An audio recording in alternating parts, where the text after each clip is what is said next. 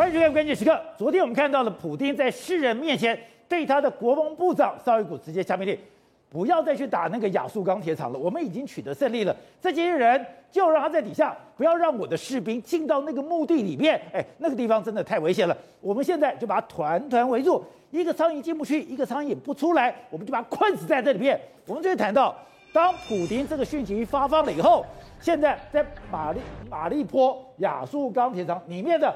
这些亚速营的战士马上跑了出来，马上我我不是躲在那个底下，我不是在坑道里面，我走在地表上面，在有阳光可以照到的地方。我告诉你，我还存在，我还有战力。今天，今天更夸张，他们不但在亚速钢铁厂里面，他们居然跑出来了，跑出来了以后还接受了《每日电讯报》的一个访问，甚至他们还讲说：“哎，我们现在在这一天里面，我们讲。”摧毁了三辆的俄罗斯的战车，两辆的步兵战车，还有一辆的装甲运兵车。你不是要把我团团围住吗？你不是把我困住吗？你不是讲说一个苍蝇进不去也出不来吗？结果没有想到，现在亚速钢铁厂里面的这些乌克兰的士兵竟然还活力十足。哎，没有错，宝杰哥，你看昨天普京宣布。亚速钢铁厂，我们不打，我们围他。说普京是不是双手握着这个所谓的桌子？对，他握着这桌子，画面像不像亚速钢铁厂？就像梗住普京喉咙的一根刺，吐也吐不得，吞也吞不下去。对，这就是整场战争最大的状况。因为普京在五呃五月九号胜利日，他要拿下胜利，对不对？目前乌东能不能拿下胜利，他不知道。可是。目前呢，你知道亚速钢铁厂没打下来一天，你就不能说马利坡是你的嘛，对不对？所以这边永远它的战况图永远是灰色的，它不属于乌克兰，也不属于俄罗斯，这就变成是普京，你打也不是，不打也不是，你打你十二个营号在这边，你也没办法打得下去，你不打，哎，跑出来受访，跑出来耀武扬威，请问普京要拿这边怎么办呢？不是，我十二个营级战斗群困在这个地方，如果我一想撤，刚刚讲。我的攻防只要稍稍松懈一点，这些人就出来了。这些人出来以后，哎，我不是只是逛大街出来耀武扬威。刚刚讲战车、坦克车、装甲运兵车，我一个一个把你干掉了。对，所以说他们又回到他们最擅长游击游击战的状态嘛。所以现在西方的军事专家说，这个亚速钢铁厂就像二战的史达林格勒，哦，那时候纳粹跟苏联在史达林格勒这边激战嘛，从一九四二年的七月十七号打到一九四三年的二月二号。打到最后打不下来，整个战况反转，换苏联去围呃反攻俄罗呃反反攻纳粹嘛。所以说，当你这个斯大林格勒攻防战你弃守了，你开始往后退，所以就开始兵败如山倒，人家就俄罗斯直接打进柏林。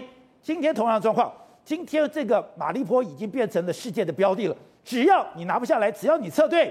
你的士气就就瓦解，你就会兵败如山倒。没有错，这就是心理上的防防线会因此而崩溃嘛。所以昨天普京真的双手真的很气愤，就来自于这边，他知道不能退。他那个时候苏联就是因为没有退，所以打赢了纳粹。对，现在如果俄罗斯在马利波一退。抱歉，俄罗斯就要被打败了嘛。好，那今天俄罗斯整个放松开始去做围而不打的时候，哎，我们看到这个画面是很离谱的。亚速钢铁厂在里面被围了五十几天的人跑出来接受《每日电讯报》英国第一大报访访问。而且我今天还仔细对比这两批人哦，这是昨天你普丁的这个照片，你的说法出来以后，马上丢出这个照片，我们还存在，而且我们在一个阳光可以照到的地方。结果今天，哎，不同的人哦，不同哦，脸不一样哦。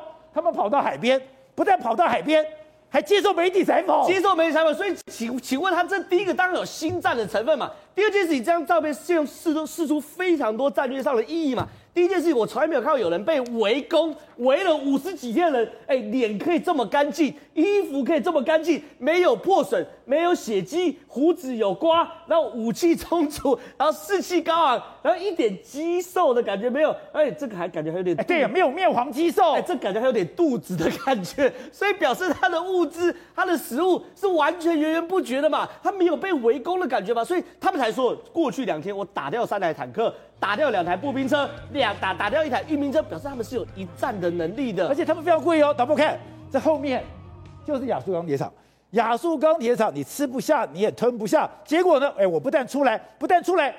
我还过一条河，还过一条，所以说这我们之前一直猜的嘛。亚速钢铁厂下面的地下水道应该是有连外的水道，应该是有连外的这个所谓补给线，才可以让他们在这里面弄非常非常久。好，我讲到这边，观众朋友可能会觉得说，我们这个可能是穿凿附会，对不对？来，我们回过头来看这个画面，这个画面更离谱。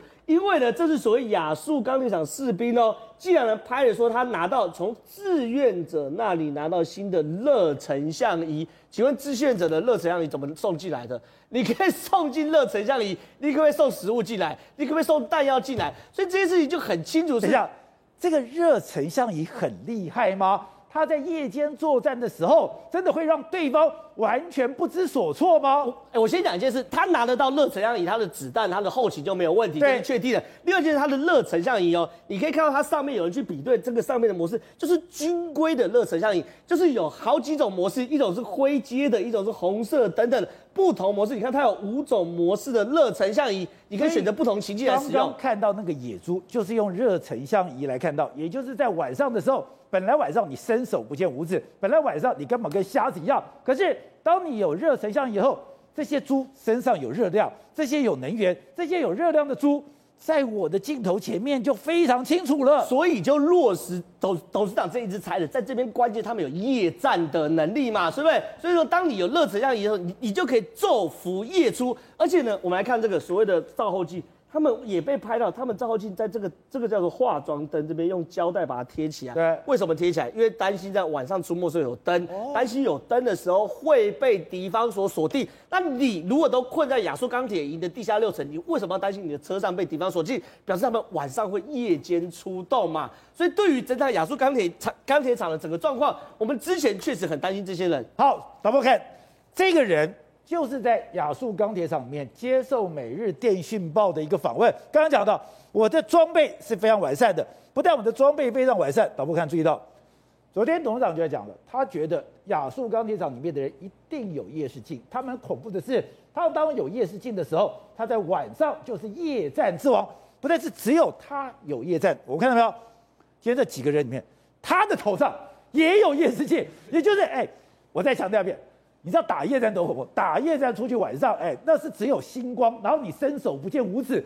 可是当我带了星光夜视镜之后，哎，我的战场状况是清楚，我是我是明眼人，你是瞎子，哎。所以说，对于这场战争呢，我们都知道，对于乌克兰的士兵昼伏夜出去袭击俄罗斯，所以呢，我我。我刚才讲，当普丁开始下令去包围的时候，反而是俄罗斯的噩梦开始啊！你要知道，整个亚速钢铁厂地面积多大，跟大安区一样大，对不对？大安区一样大，两万人是包不起来的。大安区是三十万的居民哦，两万人包不起来，他一定是扎营、扎营、扎营、扎营、扎营，完全有可能被这个亚速营所谓的各个击破跟逐一击破嘛。所以现在呢，整个俄罗斯哦，它的战损真的超乎我们的想象。而且刚才讲，当你开始说，哎，你丢这个讯号。我现在要围而不攻，就代表你开始示弱了。对，你的力量已经开始疲乏了。就开始跟讲到，我人跑出来了，我跑在阳光之下，我跑到了钢铁厂河边的对岸这边，还不止如此。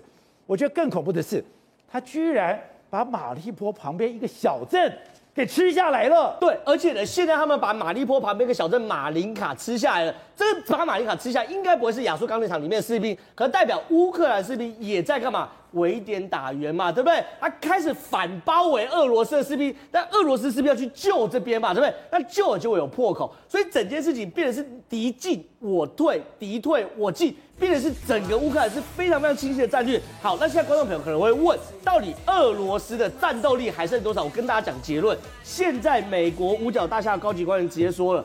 乌克兰坦克现在比俄罗斯还多啊！这件事情是很夸张，乌克兰的坦克比俄罗斯多了。对，这是非常非常夸张数字。我这样讲好了，因为目前看起来，斯洛维尼亚、罗马尼亚、捷克还有波兰都给 T 七二坦克，对不对？可是我们来看俄罗斯的战损，俄罗斯的坦克一开始是呃入侵者数量是一千两百台。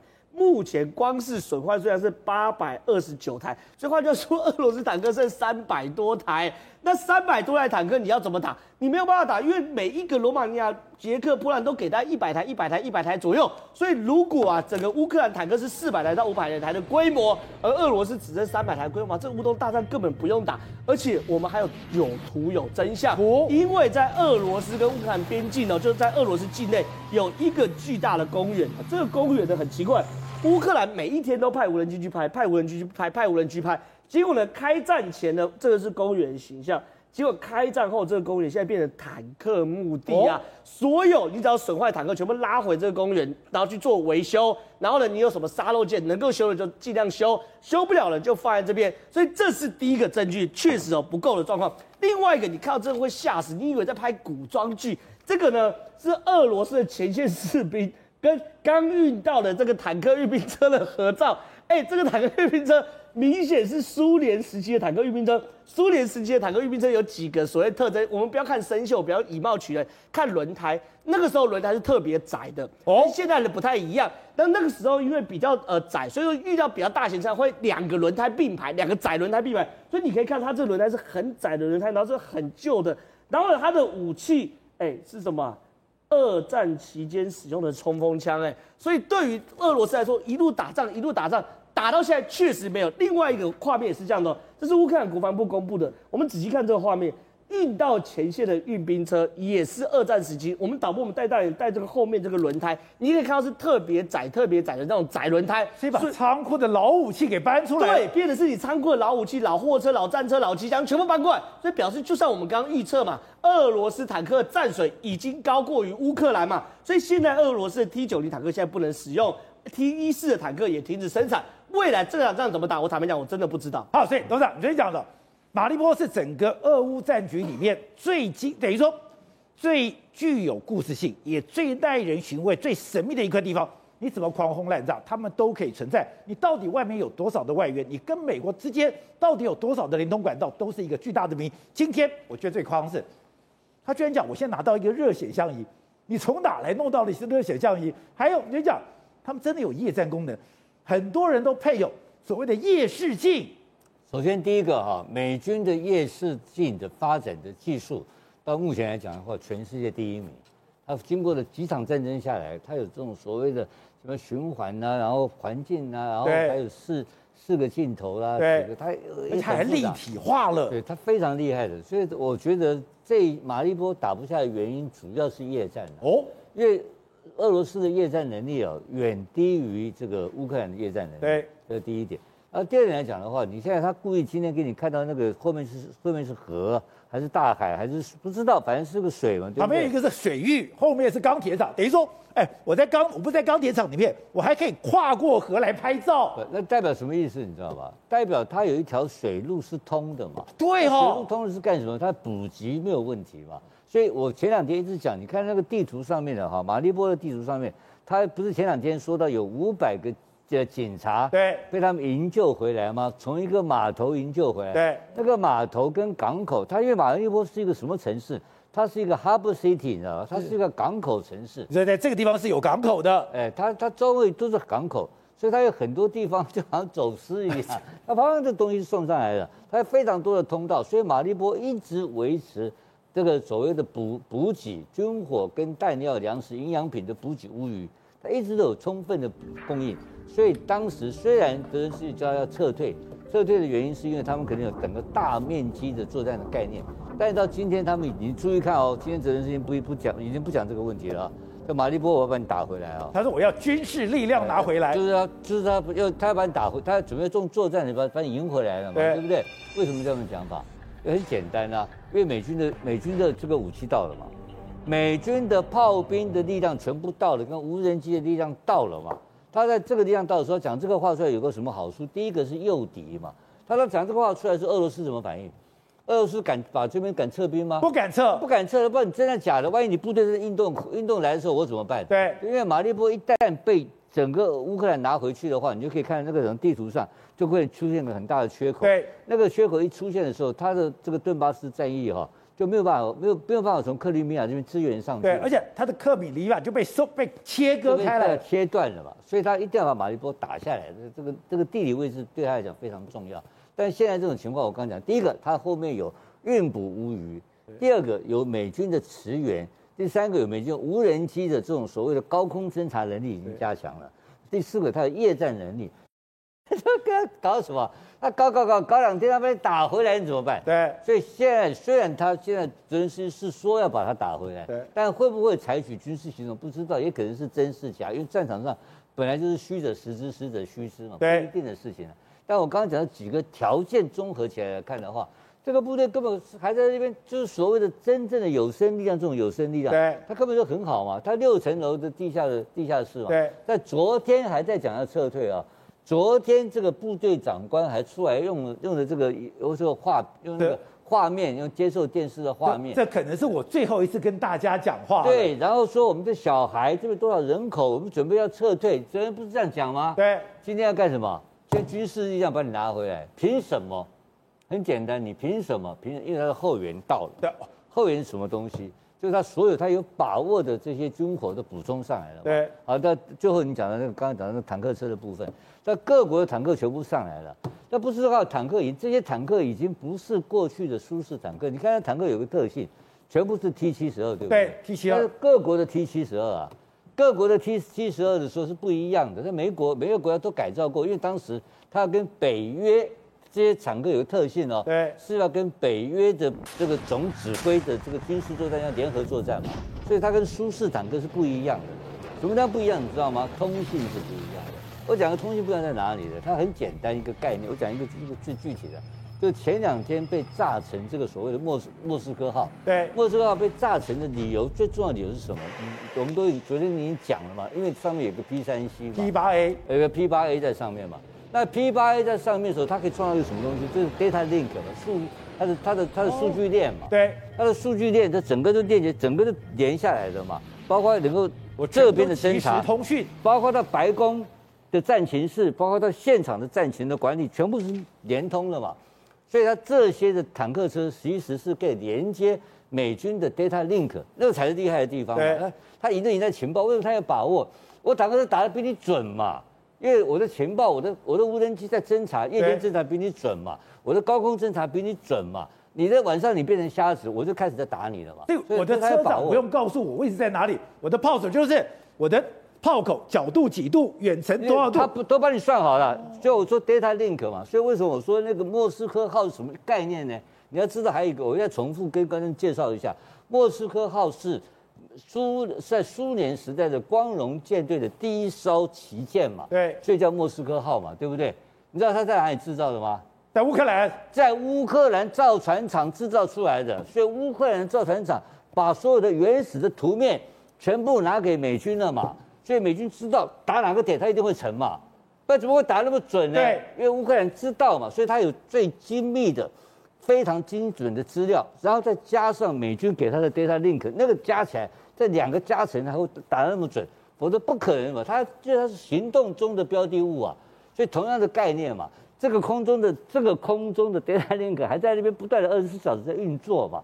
那你在地面上的我的装甲车来了，对，我的炮兵来了，然后我的夜战能力增加了，然后你你你晚上变瞎子，我晚上变狙击手，这仗怎么打？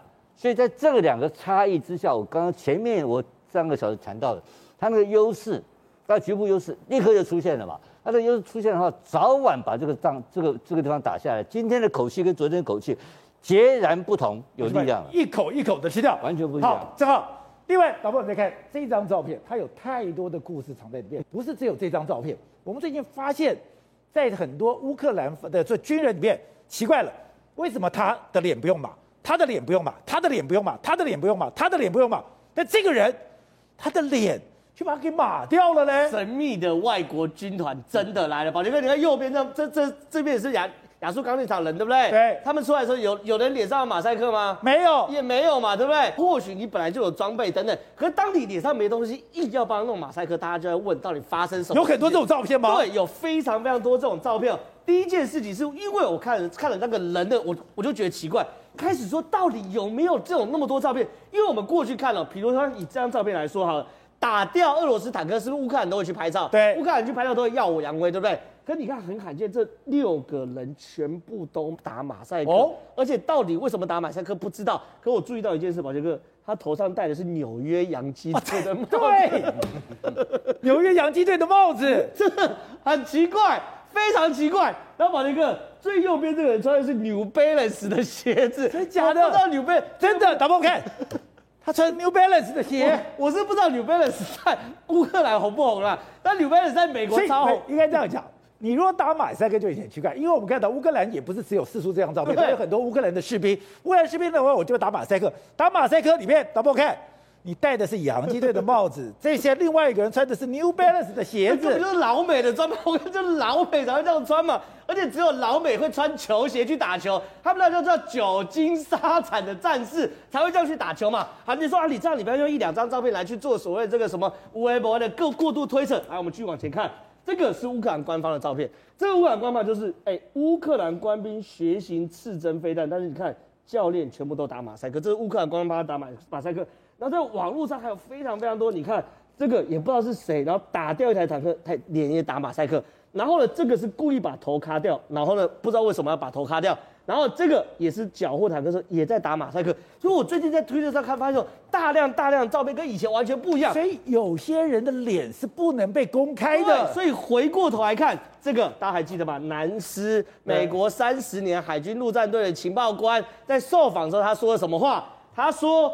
国际军团是乌克兰保存最完好的秘密之一，他们是比我更高层次的人，大多数的记者从没见过真正的成员，然后呢，也从未在上战场上遇到。而且呢，他们是多样化男女组成多国部队在这边保卫乌克兰，所以我们认为啦，那这个时候时间点，整个乌东战场的大决战，除了有来自西方的武器之外呢，现在来自于西方的世界也介入了这场战争，而且包含南斯说有多国部队，而且是最大秘密。那我们看到照片，有非常多不合理的状况，有神秘的力量在那边打仗，他脸不可以被看到。而且呢，重点是来了，我们昨天不是，我们今天不是公布了，昨天有非常多包含苏三四、苏三五、苏二五、米八，还有卡五二直升机被打下来的状况吗？大家每一个状况，比如说苏三四是被刺针飞弹打下来，卡五二是真真式飞弹打下来，可是现在完全没有公布苏三五被什么打下来哦，不知道。苏三五为什么会这样呢？因为苏三四是所谓战轰机，它是所谓要俯冲。那你如果用呃，你如果用苏联制的飞弹的话，你必须要俯冲，通过重力加速度把那种重量、那个重力的炸炸弹丢出去。可是苏三五是对比到台湾的 F 十六 V，它完全没有必要俯冲，它一定是视距外的攻击。可目前苏三五被打掉的时候，到底是什么样的原因，也没有人知道。我们只有看到它被击落的画面。你说，以它在高空的位置，以它的这个飞行的速度，你一般的飞弹是不可能打到它的，不可能打到，而且它也没有必要去做所谓的俯冲的攻击。而且现在已经是第二台苏三五被打下来了，所以呢，现在呢，整件事情呢，我只能说了。整个乌东的战场，在最后最后，真的充满了各种神秘的事件。对，东平，你在讲这里面有一个神秘的力量，美国在后面操控。今天刚刚讲照片出来了，可是照片我就把你脸给打马赛克，我不但脸把打马赛克，怪的是你会戴一个洋基队的帽子，穿一个 New Balance 的鞋子，你不就是美军吗？是，这也是我为什么讲，其实美军包括英英国军队哈，早就进去了。其实我很早就是注意到这个事情哦，啊，我很早就注意到。我在我自己的 YouTube 节目里面有讲，你有没有注意到泽伦斯基在开战之后，他第一次上街，然后去看这个医院，对，到医院去看伤兵的时候，他旁边有一堆这个这个安全人员、护卫人员，都是穿军装的，对，其中就有一个是戴着口罩的哦，个子很高，啊，你刚才看这个也是个子很高的，是口面。脸是盖起来的，对，这问题就出现了。他为什么脸不能露？为什么脸不能露？啊，这里面就是有蛮大的学问在里面。所以我认为，因为我要强调，美军没有在这里面，是你不能让他抓到你美军在里面。是因为，因为这个布希他呃不是布希啊，这个拜登一直强调说我不派兵嘛。对，我也讲过，他这个呃当初泽伦斯基讲说是征求这个。呃，志愿军的时候其实是很不合理的一个过程，啊，所以我认为这些人早就在里面了。对。然后他宣布志愿军有一万六，有两万人的时候，这些人就出来了，换上这个志愿军的衣服，这是一点。那马利坡这个东西，我觉得很很有意思啊。哦。马利坡，我们在夜市有，我想我有玩过，我想可能也蛮多人玩过一个游戏，啊，一个一个一个一个平台，然后上面很多洞。哦，好像是那个土拨鼠头会出来，对，然后打一下，打一下，打一下，对，啊，马利坡其实我认为就是这么一回事。打地鼠，它有很多出口的，哦，啊，不仅仅是水下的通道，因为它地下的范围其实其实呃比地上还要广，对，所以它有很多出口的，啊，这些人是。所以，等会你说，刚刚讲这个是亚速钢铁厂，我不是说我乘着船过来，是底下搞不好有一个通道。我直接从亚速钢铁厂经过河底下的通道，不是不可能，不是不可能。普丁跟这个他的国防部长那天演了一个双簧嘛，对对不对？国防部长说亚速这边本来有八千多人，被我们歼灭了四千人，啊，然后俘虏了一千多人，现在还剩两千多人，我们三四天之后就可以把他们歼灭了。普丁说不需要啊，不要 先，不不要停止不打了。为什么？他根本没有办法打他们。那这个地下通道，不仅仅是这个地下通道啊，我还看到一个说法，就是说它那个呃底下层，它会有一个通道是在涨潮的时候就不见了，哦，退潮的时候就跑出来了。对，啊，所以我们可以肯定的就是说，这个被围了五十几天的亚速钢铁厂，它的运补是没有问题的。然后普丁说，我们现在把它围起来不打。连一只苍蝇都不让它飞出来。对，现在飞出来六只，哎，飞出来了。那更离奇的就是说，他们是接受每日电讯的访问呢。对，记者也在。对哦，不是吗？是，对不对？他除了文字记者，还有最少一个摄影记者啊。啊，他可能这个每日电讯还是一个还是一个电视媒体都不一定。对，所以他们可能还配了一个当地的向导，最起码三个人。那俄罗斯把这个。亚速钢铁厂围起来是绝对有可能的，因为它的范围就是十上面就是十一公里平方公里嘛，围起来密不透风的话，这些记者进得去吗？进不去，当然不会进去。俄罗斯绝对不准、不可能让他们进去的。所以说，我可以进去，我还可以出来，我还可以报道。然后的标题，哎，你不是讲你要围我，但是他们讲我们会站到最后一兵一卒，就 last bullet。等于说，这个亚速钢铁厂的士兵，在这个他特别强调，在哪讲的？在亚速钢铁厂讲的。是。因为这个战争我，我呃好很多期间我就讲了，我观察这个战争有一点，我认为俄罗斯军事这个呃失败的一个很重要的有一点，是因为他们射杀记者。哦，啊，只有战败的一方会射杀记者。对，啊，那所以在这个情况下，俄罗斯绝对不会允许西方的记者进去采访。没错，他们怎么进去的？一定有一个秘密的通道，对，他们可以进得去，还可以出得来，还可以出得来，啊，所以这个亚速钢铁厂是不可能被俄罗斯去打下来的。好，那国民刚才讲，现在美国给的资料，给的所谓的武器出来以后，先讲，当然你给了幺五榴弹炮，你给幺五的榴弹炮，你现在给了一个最神秘的无人机，但是我注意到一个，你给的子弹也太多了吧？你把之前加下来的两边加起来。你给了十八万发的这个榴弹炮，十八万发的榴弹炮是一个怎样的概念？呃，我们要这样子来看哦，这个是美国公部门自己公布啊，它其实呃这次哈军呃军援乌克兰哦，大概哈七十二门呃 N 七七啊，然后最重还有个特点是呃七十二辆哈牵引这个一五榴弹炮的一个装甲车辆哈，然后还有十四万四千发的炮弹。这个所以是什么概念哦？这个概念大概说哦，啊，美国哦军演哦，这个有十八门哦，这个不知道什么样的炮弹哦，火炮哦，居然是十四万发哦，七十二门的榴弹炮哦，十四点四万发，这个是什么样的概念？我们我们先讲一个概念，就一五公里哦，这个火炮哦是什么概念？是它是六寸的火炮，那六寸火炮呢，一枚炮弹哦，大概是四十到五十公斤重哦。那换句话说呢，一枚炮弹四十到五十公斤重，炮十公斤重，那。弹头重量呢，大概是呃六到九公斤哦，这是它一般的概要。那如果说哈，这是自走炮的话呢，一般哦自走炮大概哦呃一辆车哈大概装三十枚炮弹左右，然后后面呢如果有呃装载那个弹药车哦，大概也可以搭载九十枚。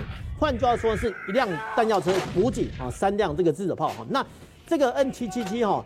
呃，是比较奇特的一个火炮，但是无论怎样哦，我们再怎么算哦，你说哎，这个呃十八门或者是七十二门的榴弹加起来是九十门哈，这个火炮九十门的火炮，你居然美国给了十八万四千发哈，你就除以呃我们大概粗算一下啊，就是呃一门炮呢居然可以配备。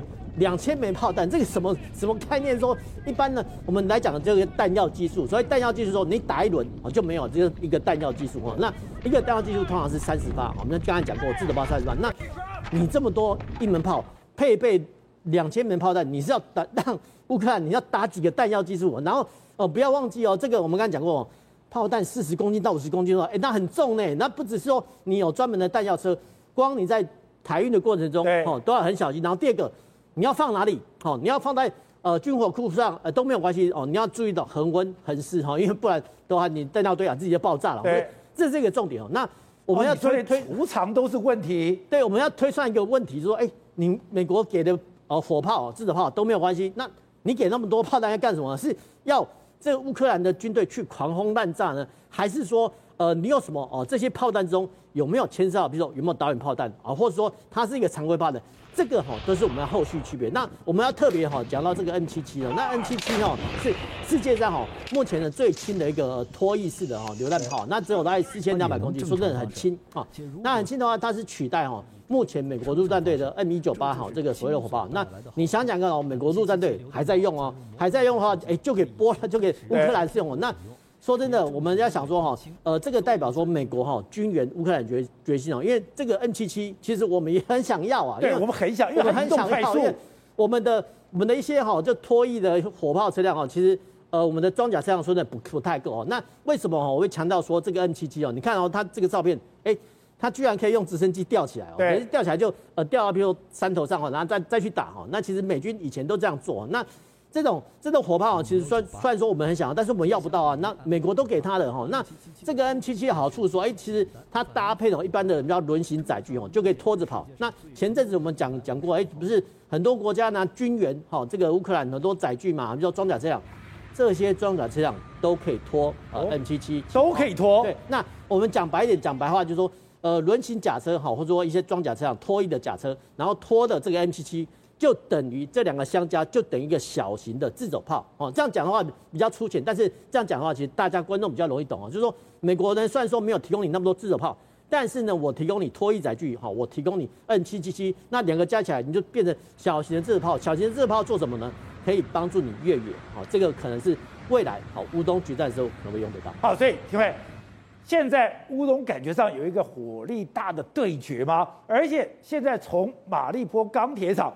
现在普京根本就这被美国狠狠的咬住了。对，因为马利坡这个事情非常特殊啊，普京才刚讲完话而已，结果泽伦斯基啊，在见到那个西班牙跟丹麦的总理到基辅跟他访问的时候，泽伦斯基亲自跟他们讲说，这个他们会采取所谓军事行动来救援在马利坡的这些亚速营里面的这些人。但但问题是说，他用什么行动呢？因为这前面全部被俄军包围住啊，他用什么方法呢？行动，对，用军事行动。那你普京才讲说不让一只苍蝇飞过去而已。今天泽伦斯基就回应了，就用军事行动，那哪来的底气呢？一定是美国提供给他相关的武器，他才有办法去进攻嘛。所以这个东西是什么东西，大家还不知道，是从海上去进攻去抢救呢？因为你知道，它有地下港口的概念，它有水下的这个所谓，因为它那个城镇的来讲话，对外联系管道有可能跟那个港口、跟那个海边、跟亚速海是有关系的，或者是跟它旁边的河流是有关系的。那另外来讲的话，就是说无人机要怎么去去抢救，或者是把旁边的这个俄军全部炸烂了之后，然后再继续抢救呢？所以这个事情也非常非常重要。而且马利坡它的地理位置，再加上我们前面讲的，从乌东那两个共和国到克里米亚，这中间连串连起来的话，马利坡它是一个节点，它断掉来讲的话，俄军来讲那个联系就会产生问题哦。也就是它只要都会断掉，你的顿巴斯、你的整个乌南，还有你的克里米亚。是全部都断掉了。对，没有错。就是说，因为你在战场上的这个战术规划来讲，如果你是单点去打某一个城市、某一个城市来收复的话，这是太费时了，而且会打了好几年的战争也打不完。那现在如果说能够把这个俄军的补给线全部都切断，那不管是从你知道他为什么上一次有有进入到俄罗斯境内去攻击他的补给库，因为他也在测试说，我如果要切断你的后勤补给的话，到底怎么样？那现在他的内部的乌东地区的这个从北到南的这样的一个补给线。马利波就在中间，如果说这个能够确实掌握住马利波，然后切断的话，也不会让顿内斯克或者是卢卢甘斯克的共和国那边的俄军跟南方的克里米亚这边来讲过来过来的这个补给全部串成一线。而且我们注意到一点，就是当马利波的情势改变，就是我现在不是攻不是强攻，而是围而不攻之后，现在整个乌克兰变得更强硬了。我不但是说我要用军力军事力量把马利波给夺回来，下一讲我连克里米亚。都要咬回来。对，克里米亚甚至乌东的两个共和国全部都收回来。原本就是乌克兰的土领土，本来就全部都收回来。这就是目前泽伦斯基跟拜登之间已经达成的一个共识哦。所以现在你看到拜登提供给泽伦斯基的所有的武器，全部都是要去把这些地方收复回来的这些武器，而不是单独只是做防卫型的功能而已。攻击武器，对，全部都是攻击武器了。所以你看到接下来它可能不是那种大会战的概念，但是它它会单点突破，它可能会截断俄罗斯的补给线，它可能会让俄军陷入一个泥淖，让他完全没办法抽身。这种情况之下，俄军普丁到最后怎么办呢？是不是要宣告投降呢？还是怎么样呢？所以最后来讲的话，你看到当泽伦斯基都已经讲述说他们会采取军事行动来解救马利坡的亚速营的时候，你就知道整个战事就要进入下一个阶段了。